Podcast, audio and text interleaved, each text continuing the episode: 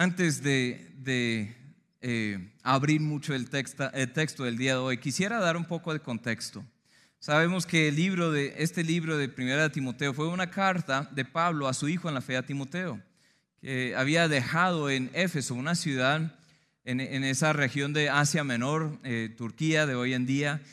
Pues lo que pasa es que Pablo había estado ahí unos años antes, y al estar ahí, él duró tres años con esa iglesia, invirtió su vida en esa iglesia. Él entrenó también pastores o ancianos, obispos para esa iglesia.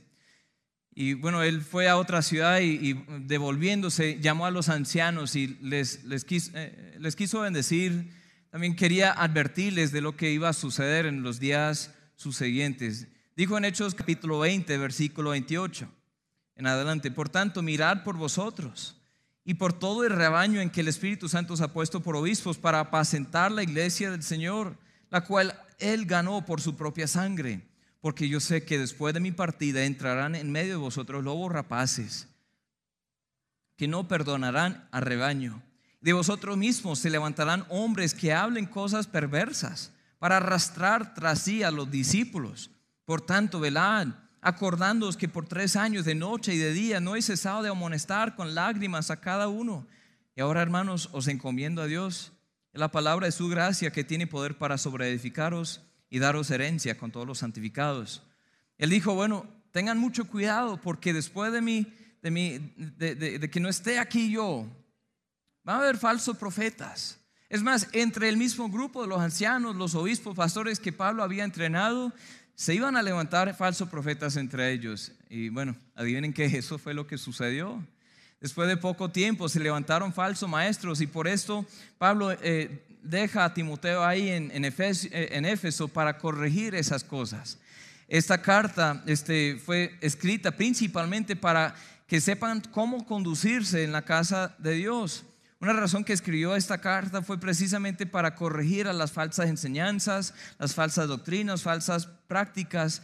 Ya había denunciado a estos falsos profetas, Himeneo y Alejandro, la forma que él habla ahí al, fin del capítulo 1. Habla, nombra hasta dos de los hombres que probablemente eran entre los líderes de esta iglesia. Él dijo, no, ya están desviados, ellos se apartaron, hasta los he encomendado a Satanás. El propósito de esta carta se encuentra en 1 Timoteo 3:15. Dice, para que si tardo sepas cómo conducirte en la casa de Dios, que es la iglesia del Dios viviente, columna y baluarte de la verdad.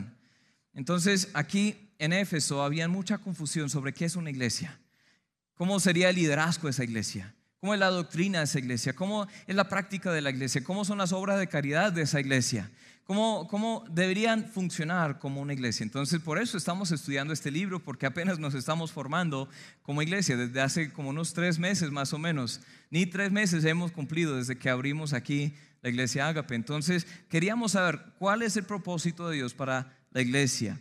Entonces, en Éfeso, sabemos por toda este, esta carta que varias veces nombra a las mujeres o por bien o por mal. Es muy raro porque dice eh, que algunas mujeres están viviendo muy, vidas muy contrarias a las escrituras, muy contrarias a la piedad. Eh, estaban adoptando la cultura pagana de Éfeso, de Asia Menor, de, de los romanos y griegos dentro de la iglesia. Pueden ver ahí si quieren anotar 1 Timoteo 5, 6, 1 Timoteo 5, 11 al 15, 2 Timoteo 3, 6, varios textos que hablan de que las, hay varias mujeres en la iglesia que están como desviando a muchas personas en la iglesia, están viviendo vidas contrarias a la piedad. Algunos usan el, texto hoy para demostrar entonces que la mujer es inferior al, mujer, al hombre. La mujer es inferior al hombre, hombre. Otras personas usan el texto para demostrar que la mujer es 100% igual al hombre, pero ambas posiciones están equivocadas. Ambas posiciones están equivocadas. Aquí hay eh, una clave. Dios ha dado un gran papel a la mujer y no disminuye su valor, antes lo aumenta. Dios aumenta el valor de la mujer. En medio de unas tendencias machistas de nuestra sociedad y de esta cultura también, que dice que la mujer es menor que el hombre, es inferior al hombre. Dios dice, no, no, no, no, no. No es menor para nada en absoluto. Ella tiene el mismo acceso, tiene el mismo valor que tiene el hombre en medio de una cultura feminista que estamos viviendo mucho hoy en día, que dice la mujer es exactamente igual al hombre. Dios dice, no, ella no es igual. es diferente. Los dos se complementen. Y esa diferencia es algo hermoso. Vamos a ver un poco de esa diferencia en este estudio, en el que sigue también, porque al final de todo yo quisiera que entiendan que la mujer tiene un gran papel. Muchas personas llegan a este texto diciendo, entonces la mujer puede ser pastora o no. Porque ahí vemos muchos pastores en nuestra cultura, especialmente aquí en Colombia. Entonces la mujer debería callarse totalmente, no puede orar, no puede hacer nada en la iglesia, ¿cierto? Entonces ambas posiciones yo creo que están mal enfocadas, porque hay que mirar cuál es el gran papel de la mujer. Entonces, primeramente, vamos a volver a nuestro texto, 1 Timoteo 2, eh, capítulo 2, versículo 9. Dice asimismo que las mujeres se atavíen de ropa decorosa, con pudor y modestia, no con peinados ostentoso, ni oro, ni perlas, ni vestidos costosos. Primeramente, vamos a considerar la apariencia de la mujer. La apariencia de la mujer. Este versículo llama la atención a dos tendencias del día en Éfeso dos extremos, digamos, ahí en, Éfeso. Primeramente, que las mujeres carnales se vestían de forma sensual para seducir a los hombres.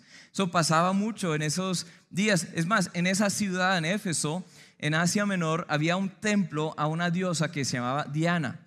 Y como fue el caso en muchos de esos templos, a, los, a los dioses, a las diosas, este, habían muchísimas prostitutas para facilitar la adoración a esa diosa Diana. Entonces muchas mujeres de la sociedad estarían eh, ahí en el templo o alrededor del templo para ayudar a los hombres a adorar. Las prostitutas en la adoración, imagínense. imagínense, eso sí es algo raro, ¿no? Pero lamentablemente eso estaba entrando en la iglesia. Las mujeres estaban entrando en la iglesia con ese mismo, este, esa misma forma de pensar. Es increíble que algunos quisieran convertir la adoración del Dios santo y puro en algo tan pecaminoso. La adoración, la iglesia, no es un lugar para la sensualidad. Amén o no. No es el lugar para la sensualidad. Isaías eh, estaba eh, anunciando un mensaje a Israel en esos días porque estaba pasando casi lo mismo. En el templo de Israel Escuchen lo que dice en Isaías 3. Si quieren anotar el texto ahí, Isaías 3, 16 al 24. Así mismo dice Jehová. Por cuanto las hijas de Sión se ensorbebecen y andan con cuello erugido y con ojos desvergonzados. Cuando andan, van danzando y haciendo son con los pies. Por tanto, el Señor raerá la cabeza de las hijas de Sión y Jehová descubrirá sus vergüenzas. Aquel día quitará el Señor el atavío del calzado las redecillas, las lunetas, los collares, los pendientes y los brazaletes, las cofias, los atavíos de las piernas, los partidores del pelo, los pomitos de olor y los zarcillos, los anillos, los eh, joyeles de las narices, las ropas de gala, los eh, eh, mantoncillos, los velos, las bolsas, los espejos, el lino fino, las gasas, los tocados, y en lugar de los perfumes aromáticos vendrá hedionés, hediondez y cuerda en lugar de cinturón, y cabeza rapada en lugar de compostura de cabello, en lugar de ropa de gala, ceñimiento de silicio y quemadura en vez de hermosura. Fuerte eso, ¿no? ¿Qué estaba sucediendo? Eh, ¿Dios está en contra entonces de la moda? Dios está en contra de la moda, que una mujer se vista bonita, que, que las joyas y los perfumes y todo. Este, yo no creo que Dios esté en contra totalmente de esas cosas, pero lo que pasa es que Dios dijo, la adoración no es un lugar para vestirse de forma sensual. La adoración, el templo y ahora la iglesia no es el lugar para vestirse una forma para seducir a un hombre o hasta seducir a Dios. Había otra tendencia en Éfeso que Pablo trata aquí, las mujeres adineradas, que vestían de forma muy estupenda, muy, eh, muy rica, para demostrar su riqueza. Las mujeres de la alta sociedad en ese día eh, trenzaban oro y perlas dentro del cabello para mostrar su riqueza. Es como uno va a la caja fuerte de la casa y saca todo el oro, saca las perlas y ve cómo puede trenzar dentro del... Imagine el peso. Entonces esa mujer es como, pero es, sí, y pesa como 100 kilos aquí en mi cabeza, pero sí, yo tengo mucha riqueza y quiero que todo el mundo ve que yo sí, una, sí soy una mujer adinerada un vestido costoso de ese día. Dicen los eh, arqueólogos que han encontrado eh, esa información. Dicen que un vestido costoso podría costar hasta eh, mil denarios. Denario, pues para nosotros decimos, bueno, un denario, ¿qué es eso? ¿Sí? Entonces, mil, mil pesos, bueno, eso no es, no es mucho. No, un denario era el pago de un día para un trabajador común. Entonces, mil días de salario, casi tres años o más de tres años de salario para las personas comunes costaba un vestido. Imagínense. Y las mujeres ahí que usaban vestidos muy costosos para la adoración en la iglesia solo querían comprobar su riqueza. Pablo decía que la iglesia no es un lugar para seducir, ni tampoco es el lugar para lucir rico. No es el lugar para jactarse la riqueza, es el lugar menos adecuado. Lamentablemente, estas dos tendencias siguen el día de hoy. Hay muchas mujeres que van a la, adoración solo para la cacería, ¿cierto? Ven cómo, cómo pueden vestirse de forma para captar la atención, el ojo de alguien. Lamentablemente en las iglesias hay muchos problemas con adulterio. Gracias a Dios, pues no hemos visto eso acá ni en la otra iglesia, pero yo conozco muchísimos casos de iglesias alrededor del mundo que son lugares que, que florece el adulterio. ¿Por qué? Porque hay muchas personas que van solo para seducir. Hay mujeres que se visten no para este, agradar a su esposo o a Dios, sino para captar el ojo de otro hombre. Eso es mal, esto está mal. Amén. Están molestos todos. Ya, yo lo veo así. Mm, ese pastor ya, ya se metió, ¿no? Dios dice, no, es que la iglesia no es el lugar para eso.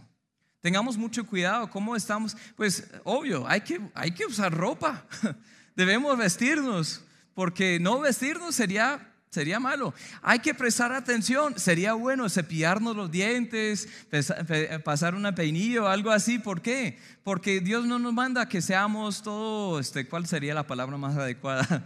Que no lleguemos todos sucios, desordenados. No, eso no. Pero hay extremos. ¿Sí ven que hay extremos? Y hay que tener muchísimo cuidado ahí.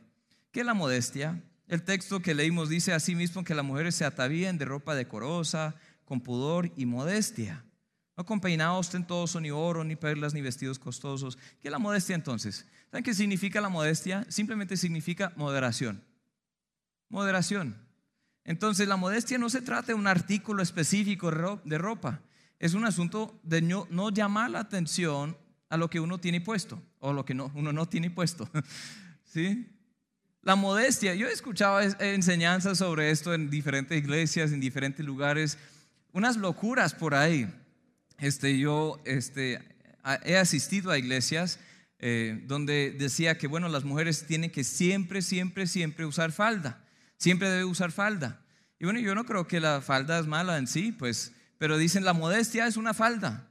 Pero hay muchas faldas que no son modestas, ¿sí o no? Muchísimas. Un vestido que al parecer es muy, muy modesto, pero luego muestra todo. Un vestido que es el opuesto de la modestia. En ese tiempo el vestido en sí no es, no es modesto. Es más, hay actividades en que usar vestido, usar falda, no sería muy apropiado usar esas cosas.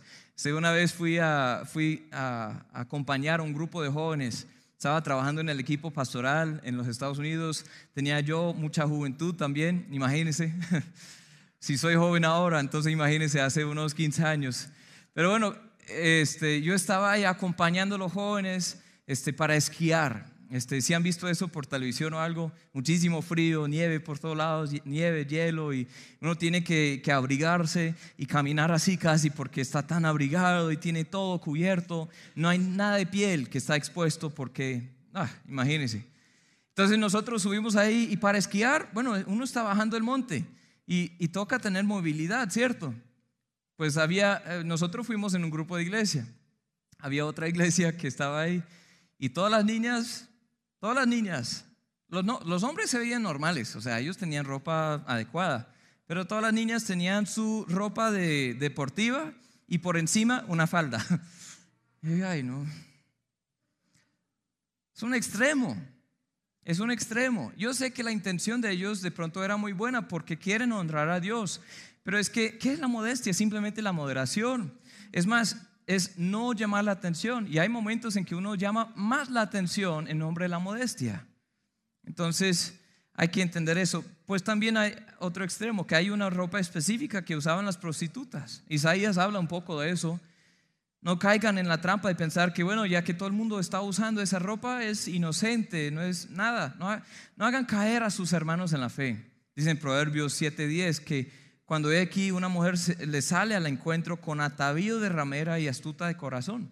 El atavío de ramera es algo que, bueno, la Biblia habla mucho de eso. Entonces, la iglesia no es un lugar para eso. La iglesia no es un lugar para eso.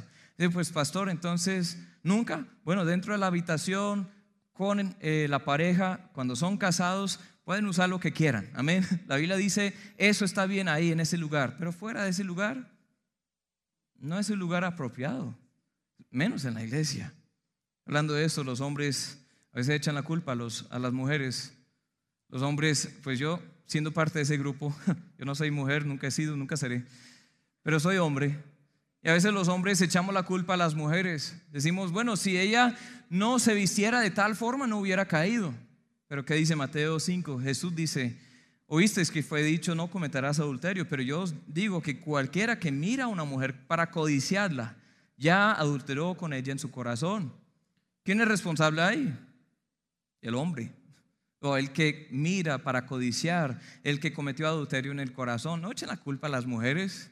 Estoy hablando con los hombres, pues tenemos una reunión con, para, eh, con los que están preparándose para estar en ministerio. Si algún hombre quiere involucrarse, bien puede. O sea, cada semana estamos reuniéndonos, hablando de un libro, hablando de, la vida eh, de, de integridad, de carácter del ministro de Dios. Pero en esa reunión yo les dije hace días, es difícil vivir en esta ciudad y no portarnos de forma muy a propósito para no mirar mujeres. Yo les digo eso como pastor. ¿Puedo, ser honesto con ustedes? Que en esta ciudad está llena de mujeres que no se visten de forma adecuada. Yo no puedo cambiar la vestimenta de esas mujeres. Yo creo que una razón que muchos pastores han salido muy en contra de las mujeres, están como siempre señalando a las mujeres, es que el pastor mismo tiene problemas con la codicia, el pastor mismo tiene problemas con no controlar los ojos. ¿Qué dijo Job? Job 31.1, hice pacto con mis ojos. ¿Cómo pues había yo de mirar una virgen, una señorita? Hice pacto con mis ojos. Yo animo a todos los hombres, sea como sea la, vestimenta de la mujer, Hagamos un pacto con los ojos, hagamos un pacto con Dios. Digamos, no voy a mirar esas cosas. Amén. Ya, este, eso fue parentético, eso fue gratuito. Sí, no, no hay costo alguno. Ahora, volviendo al tema aquí. La apariencia de las mujeres y los hombres no debe ser para seducir ni para ostentar. Eso es lo que está diciendo aquí. La apariencia no debe ser para seducir ni para ostentar. Este, hay un texto que creo que no leímos en Santiago 2, versículo 1 al 4. ¿Qué dice ahí? Hermanos míos, que vuestra fe en nuestro glorioso Señor Jesucristo sea sin acepción de personas, porque si en vuestra congregación entra un hombre con anillo de oro y con ropa espléndida, y también entra un pobre con vestido andrajoso, y miráis con agrado al que trae la ropa espléndida y le decís, siéntate tú aquí en buen lugar. Decís al pobre, estate tú ahí en pie, o siéntate aquí bajo mi estrado. No hacéis distinciones entre vosotros mismos y venís a ser jueces con malos pensamientos. Por eso no hay que venir a la iglesia solo para demostrar todo lo que tenemos, para jactarnos, tampoco para seducir a otros. Amén. Hay algunos que en nombre de este versículo han, eh, han caído en estos extremos. Pero la enseñanza clave aquí es que la mujer no tiene que vestirse de cierta forma para tener acceso a Dios. Pónganse en el lugar de las mujeres de esa sociedad. Las mujeres en esa sociedad o eran prostitutas o eran adineradas prácticamente. Tenían que demostrar de cuál de los dos grupos pertenecían. Entonces una mujer que de pronto viene de una vida de prostitución prácticamente tendría esa tendencia para entrar a la iglesia pensando, bueno, pues yo antes tenía que vestirme de tal forma para que Dios me acepte o mi diosa me acepte, ahora tengo que vestirme de tal forma para que Dios me acepte. No, Pablo dice, no, no, no, no, no, no. Es que a Dios no le importa lo que tienes puesto, no te enfoques tanto en eso. No tienes que seducirlo a Dios. Saben que Dios ya les ama, tal y como son. Dios ya les ama. Más las otras mujeres que decían, no, es que yo en la sociedad tengo que siempre demostrar que yo soy una mujer de bien para que la gente piense bien de mí. Entonces tengo que demostrar eso delante de Dios para que Dios me acepte. Y Pablo dice, no, no, no, no. Dios ya les ama. Realmente no importa cuánto tengan o cuanto menos tengan, Dios les ama. Dios les acepta en Cristo Jesús. Dios le importa más el corazón. No tenemos que seducirlo a Dios, tampoco tenemos que impresionarlo a Dios. Dice en 1 Samuel 16, 7, Jehová respondió a Samuel, no mires a su aparecer, ni a lo grande su estatura, porque yo lo desecho. Porque Jehová no mira lo que mira el hombre, pues el hombre mira lo que está delante de sus ojos, pero Jehová mira el corazón. Hay muchas personas que aún estamos tan enfocados en lo que está por fuera, lo que está delante de los ojos, aún en nombre de la modestia. En tantas iglesias modestas hay tantos pecados secretos. Es más, entre más extrema la iglesia, muchas veces más secreto, el pecado. Algunos de ustedes que de pronto han tenido esas experiencias y saben de lo que estoy hablando. Si uno tiene que siempre pintarse como una persona eh, perfecta o ya llegada prácticamente, una persona justa y no hay tratamiento del corazón, ¿de qué sirve? Proverbios 31, 30 dice, engañosa la gracia y vana la hermosura, la mujer que teme a Jehová, esa será alabada. Hay mujeres que están tan enfocadas en su hermosura. Estamos aquí en Colombia donde este, reinan los, los reinados, ¿sí? Las reinas de la belleza, esas, ¿cómo se llama eso? esas competencias, esa, ese programa, pues yo ni sabía qué tan importante era para la cultura hasta llegar aquí y todo el mundo como muy... Entonces, estamos tan preocupados. Dicen que Colombia es el segundo país del, del mundo para operaciones eh, estéticas. después de los Estados Unidos. Yo vengo de allá. Entonces, hmm, ¿por qué? Porque estamos tan enfocados en la moda, en la belleza, en la estética. Pues como digo, hay otro extremo que dice, no, pues eso no me importa, entonces no me voy a bañar durante todo el mes. No, por favor, bañense, sí. Por favor, vengan vestidos, sí. Pero el asunto es que eso no es lo más importante. Eso no, es, no debe ser el enfoque nuestro. Pedro también enseñó que la forma que una mujer debería ganar a un esposo incrédulo no es principalmente con la apariencia, sino con un corazón íntegro y con una buena actitud.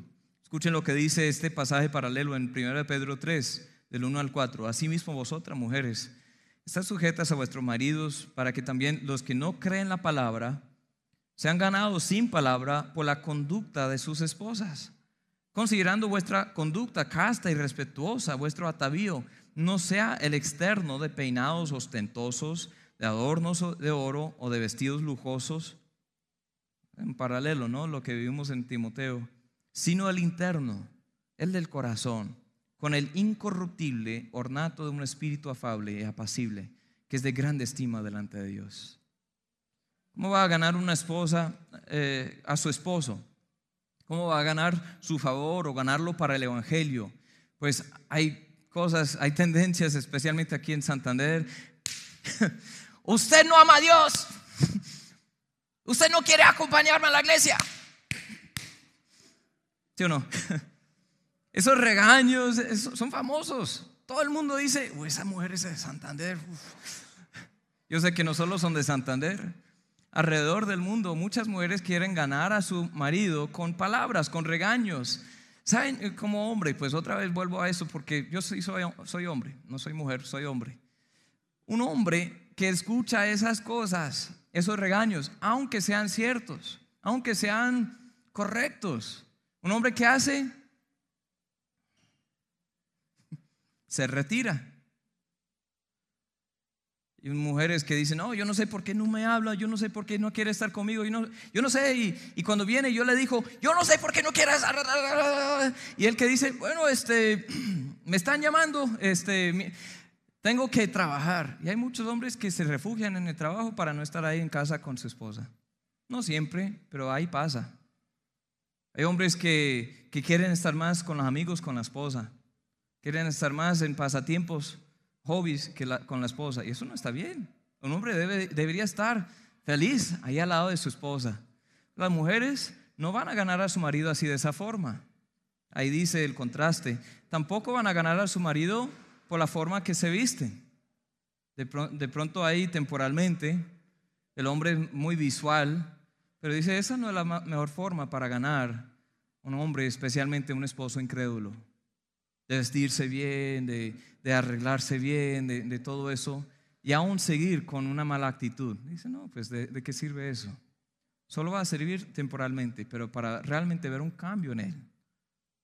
La actitud de la mujer, un corazón sincero. Dice el interno, el del corazón, en el incorruptible ornato de un espíritu afable y apacible, que es de grande estima delante de Dios. Qué buen consejo hay. Entonces consideramos primeramente la apariencia de la mujer. Yo sé que demoramos mucho en ese punto, solo veremos un punto más aquí, el testimonio de la mujer. El testimonio de la mujer. Esto va de la mano. Volvamos a 1 Timoteo 2, 9 y 10.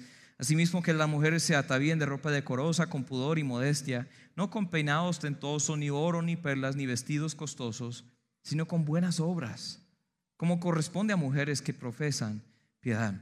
En esencia, aquí vemos que en lugar de adornarse con ropa sensual o ostentosa, la mujer debería adornarse con buenas obras.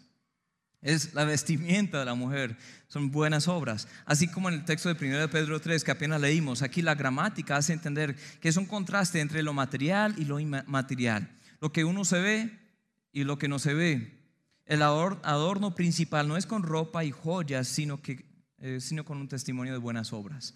Entonces, esta palabra adornar, este ornato, dice, es el cosmeo. De ahí sacamos la palabra cosmos, ahí cosmopolitano, pues hay revistas que hablan de la moda porque se habla de lo que uno se pone. Es adornar, ordenar, decorar y preparar. Apocalipsis 21 usa esta misma palabra cuando habla de una cosa no tan, no tan material, material como quisiéramos pensar. Dice, vi un cielo nuevo y una tierra nueva porque el primer cielo y la primera tierra pasaron y el mar ya no existía más. Yo, Juan, vi la santa ciudad, la nueva Jerusalén, descender del cielo de Dios, dispuesta como una esposa ataviada para su marido. Ataviada, es esa misma palabra. Es el adorno, es la vestimenta. Entonces uno piensa que, bueno, el atavío o la ropa, el adorno, eh, lo que uno se pone, aquí está diciendo que debe ser algo inmaterial, con buenas obras, con un buen testimonio, con piedad, con honestidad.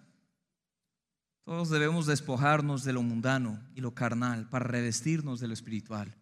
Voy a leer algunos textos que hablan de esto, no, no se lo pierdan. Dice en Romanos 13, 13, andemos como de día honestamente, no en glotonerías y borracheras, no en lujerías, lascivias, eh, lujurias, perdón, y lascivias, no en contiendas y envidia, sino vestidos del Señor Jesucristo.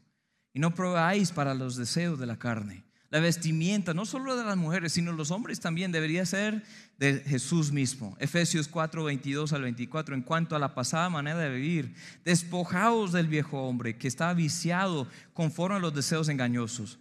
Y renovados en el espíritu de vuestra mente, y vestidos del nuevo hombre, creados según Dios en la justicia y santidad de la verdad. Entonces ahí vemos otra vez la idea de despojarnos, de eh, quitarnos la ropa vieja y ponernos algo mejor, algo nuevo.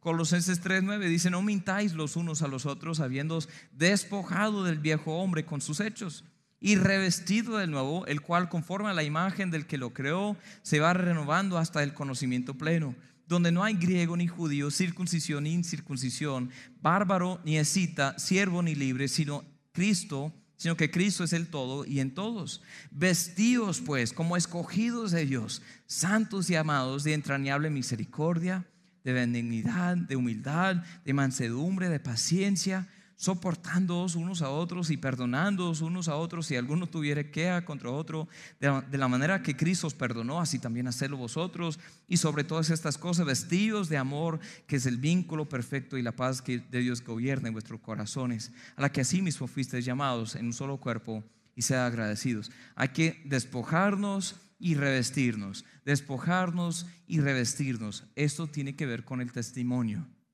el testimonio, no solo la apariencia de la mujer, el testimonio de la mujer. Y eso aplica mucho para los hombres también. Proverbios 31, 25 dice, fuerza y honor son su vestidura, se ríe de lo porvenir. Esta mujer piadosa en Proverbios 31 dice, se viste de fuerza y honor, se viste de lo bueno, se viste de algo que ni, ni siquiera es material. No hay nada más que convencerá al mundo, no hay nada que convencerá al mundo más que ver una vida en la que hay coherencia en lo que uno dice y lo que hace. El opuesto también es cierto. No hay nada más que convencerá al mundo que no preste atención a lo que uno dice que una persona hipócrita. Cuando una persona profesa piedad, que viva una vida piadosa. Amén. Eso es lo que está diciendo aquí Pablo. Dice la mujer, este, perdón, Asimismo, que la mujer se bien de ropa decorosa, con pudor, modestia, no con peinados tentosos, ni oro, ni perlas, ni vestidos costosos, sino con buenas obras, como corresponde a mujeres que profesan piedad. Si uno dice algo, hay que vivir de esa forma. Hay que vivir una vida que es este, coherente con lo que uno dice. Santiago 1.22 dice, pero sed hacedores de la palabra y no tan solamente oidores, engañándoos a vosotros mismos. Santiago 2.17, así también la fe, si no tiene obras, es muerta en sí misma. Uno puede decir que cree, uno puede decir que tiene fe, uno puede escuchar tantos mensajes, pero lo que deberíamos evidenciar es una vida transformada. Es un testimonio de transformación. Primera de Juan 3:18 dice, dice, hijitos míos, no amemos de palabra ni de lengua, sino de hecho y en verdad. Hay una, debe haber una coherencia en, lo que uno dice, entre lo que uno dice y lo que uno hace. Entonces Jesús regañó a los escribas y los fariseos porque no había una coherencia.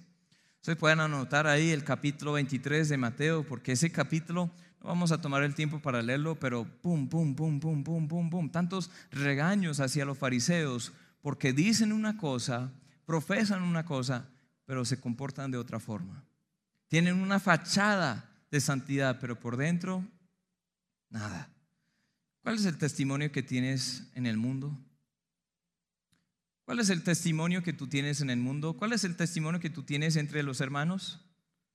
Aquí en la iglesia. ¿Qué tal en el hogar? Muchas veces si alguien quiere saber sobre alguien, es mejor preguntar a los hijos, porque los hijos lo ven cuando está cansado, cuando está feliz, cuando está molesto, cuando tiene hambre, cuando lo ven en todo momento.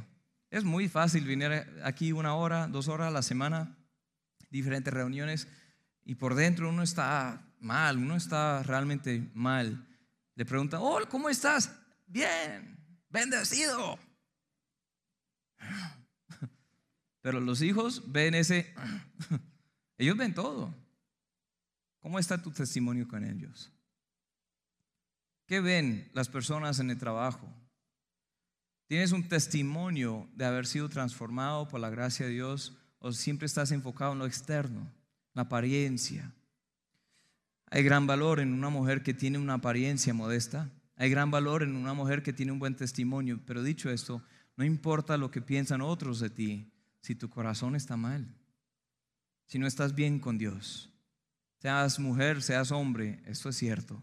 Mateo 15, 19 dice, porque del corazón salen los malos pensamientos, los homicidios, los adulterios, las fornicaciones, los hurtos, los falsos testimonios, las blasfemias, todos estos pecados, tarde o temprano van a salir. No importa cuál sea tu apariencia, tarde o temprano se va a manifestar lo que está en el corazón. Tito 1 dice de esta forma, todas las cosas son puras para los puros, mas para los corrompidos e incrédulos nada les es puro, pues hasta su mente y su conciencia están corrompidas. Profesan conocer a Dios, pero con los hechos lo niegan, siendo abominables y rebeldes, reprobados en cuanto a toda buena obra. Hay gente que hasta llena las iglesias para la cacería, para algo, algo pecaminoso, Tengo un familiar que cuando él tenía por ahí 14 años, 13, 14 años, eh, se hizo muy amigo de otro hombre en la iglesia. El hombre era un profesor de escuela dominical, era un líder en la iglesia, él cantaba en el coro de la iglesia, él era muy, estaba muy involucrado y ese hombre le estaba pasando dos cosas durante años, pornografía y drogas, en la iglesia. Y ahí estaba en la iglesia cantando como nada y pues enseñando la palabra como nada, pero viviendo una vida secreta y también hasta contaminando este, este familiar mío. Ese familiar aún lucha con esas dos cosas, porque desde una edad muy temprana, este, esa fue la norma y fue algo muy secreto y, y él aprendió cómo colocar fachadas en su vida para que nadie se diera cuenta. Puedes engañar a muchos, pero nunca podrás engañar al Señor. Un último texto dice en Juan 2, 23 y 25, al 25, estando en Jerusalén, en la fiesta de la Pascua, muchos creyeron en su nombre viendo las señales que hacía. De cuando Jesús estaba comenzando su ministerio, muchos creyeron, ahí dice que creyeron en su nombre viendo las señales. Dice en el 24, pero Jesús mismo no se fiaba de ellos porque conocía a todos. Y no tenía necesidad de que nadie le diese testimonio del hombre, pues él sabía lo que había en el hombre. Tú puedes engañar a todos, a mí también. Yo simplemente soy otro ser humano. Aunque Dios me ha puesto como uno de los pastores aquí en la iglesia, soy sangre y hueso como tú. Pero no puedes engañarle a Dios. Tú puedes engañar a tu esposa, a tu esposo, a tus hijos, a tus padres pero no le puedes engañar a Dios. Puedes engañar a toda la gente en el trabajo, pero no le puedes engañar a Dios. Él sabe lo que está en el corazón. Entonces, considerando este gran papel de la mujer, vimos dos instrucciones principales aquí en estos primeros dos versículos. Primero su apariencia y segundo su testimonio. Eso aplica para los hombres también. Este, yo no quiero que los hombres piensen, bueno, pues, menos mal, pastor, solo estaba hablando con mi esposa el día de hoy, amén. Ojalá, yo debería pasar esto a ella porque ella no está aquí. o una amiga, o una prima, una hija, una madre. Pues esa mujer, bueno, primero considerémonos a nosotros mismos. ¿Te has dado cuenta que Dios te ama? ¿Te has dado cuenta que Dios te ama en tu condición pecaminosa, estando mal? Dios te ama. No tienes que convencerlo a que te ame. Dios ya te ama. Él te ama tal y como tú eres, sin maquillaje, sin vestidos costosos, sin máscaras y fachadas. Él te ama. Él te quiere recibir tal y como tú eres. No tienes que seducirlo, no tienes que impresionarlo. Ven a Él ya. Esa es la enseñanza que, bueno, culminará en el, siguiente estudio aquí, hablando de la salvación de la mujer, que bueno, hay mucha confusión en ese último texto de, de nuestro pasaje hoy. Pero la mujer puede tener salvación también. Y no es por impresionar a Dios, no es por seducir a Dios. Y Dios realmente no se impresiona por tu forma modesta tampoco. Tienes que rendir tu corazón a Él. Si nunca has sido salvo o salva, hoy Él te invita, tú puedes recibir hoy la vida eterna. Muchos de ustedes están pensando mal de esta idea de la modestia por un extremo, por el otro extremo, pero es hora de corregir esa idea. Es hora de corregir esa idea. Hermanas, ¿se han dado cuenta la, la gran influencia que tienen sobre los hombres? Con su actitud, su mira, su reacción, su apariencia, sus maquinaciones pueden hacer caer, pueden edificar a casi cualquiera. Hay que tener mucho cuidado en eso. Los hombres también llevan la responsabilidad, pero no debemos, no debemos ser una iglesia donde se hacen cosas eh, pecaminosas así. No, eso, no es para la iglesia. Amén. Eso no es para la iglesia. Si eres una soltera buscando pareja, no debes pensar en seducir a la pareja. Un hombre piadoso, un hombre de Dios, ¿qué va a querer en una, en una pareja, en una esposa? Una mujer piadosa. Una mujer este, así como hablamos aquí. Un hombre que está buscando una esposa un hombre que ame a Dios va a querer una mujer que ame a Dios. Amén. Procuremos ser las personas que buscamos en otras. Amén. Ustedes tienen poder para ser mujeres que edifican a otros o tuman a otros. La forma para ganar a su esposo, a un esposo si es soltera, es mucho más que lo externo, es con buenas acciones, buenas actitudes, buenas intenciones. Al vivir principalmente en una relación cercana con Dios, eh, eh, reposando en su amor por ti, descansando en Él, puedes vivir una buena relación con los demás. Todos debemos aprender a aplicar este principio. Ahora bien, vivamos una vida en que hay coherencia también entre lo que decimos y lo que se hace. Ya basta la hipocresía. Yo sé que, que no hemos llegado. ¿Cuántas personas perfectas hay aquí el día de hoy? Yo me ato las manos porque yo tampoco soy perfecto. Este, yo escuché a un pastor decir, queremos ser una iglesia donde está bien no estar bien, pero no está bien quedarte así. Amén. Me encanta eso. Está bien no estar bien, pero no está bien eh, quedarte así. Que sea una meta. Que trabajemos en la vida interior, fijemos nuestro corazón en el Señor, dejemos que Él transforme nuestro comportamiento, nuestros pensamientos, que nuestras obras den testimonio de la piedad que profesamos. Todos debemos aprender y aplicar este principio. Ahora bien, este, como para antojarles para el siguiente estudio, eh, eh, vamos a hablar sobre el lugar, especialmente la posición de la mujer en la iglesia y la salvación de la mujer. Entonces, no se lo quieren perder, pueden estudiar un poco más, pueden venir con sus inquietudes, sus ideas, pero contestaremos unas preguntas muy grandes e importantes. E importantes. ¿Será que Dios permite a una mujer ser, pastora? ¿Qué puede hacer una mujer en la congregación? La mujer debe callarse en absoluto en la congregación. ¿Qué, hace? ¿Qué hacemos con este texto que dice la mujer se salvará engendrando hijos? Hay unos textos muy, muy interesantes, controversiales, pero muy impactantes cuando los entendemos. Ahora vamos a orar y voy a, voy a invitarles que si nunca han depositado su fe en Cristo, seas mujer, seas hombre, si nunca has hecho eso, hoy es el día. Mira, Él ya sabe de todos tus pecados, Él ya sabe de todo eso. No hay justo. No, nunca vas a impresionarle a Dios, nunca vas a ganarte la salvación. Pero Él ya te ama, así tal y como tú eres. Él ya te ama. Y ese amor lo llevó al Calvario para morir en tu lugar, en mi lugar. Y Él murió recibiendo sobre sí mismo nuestro castigo, fue sepultado y luego resucitó para ahora interceder por nosotros. Y Él salvará a todos que creen en Él. Todos.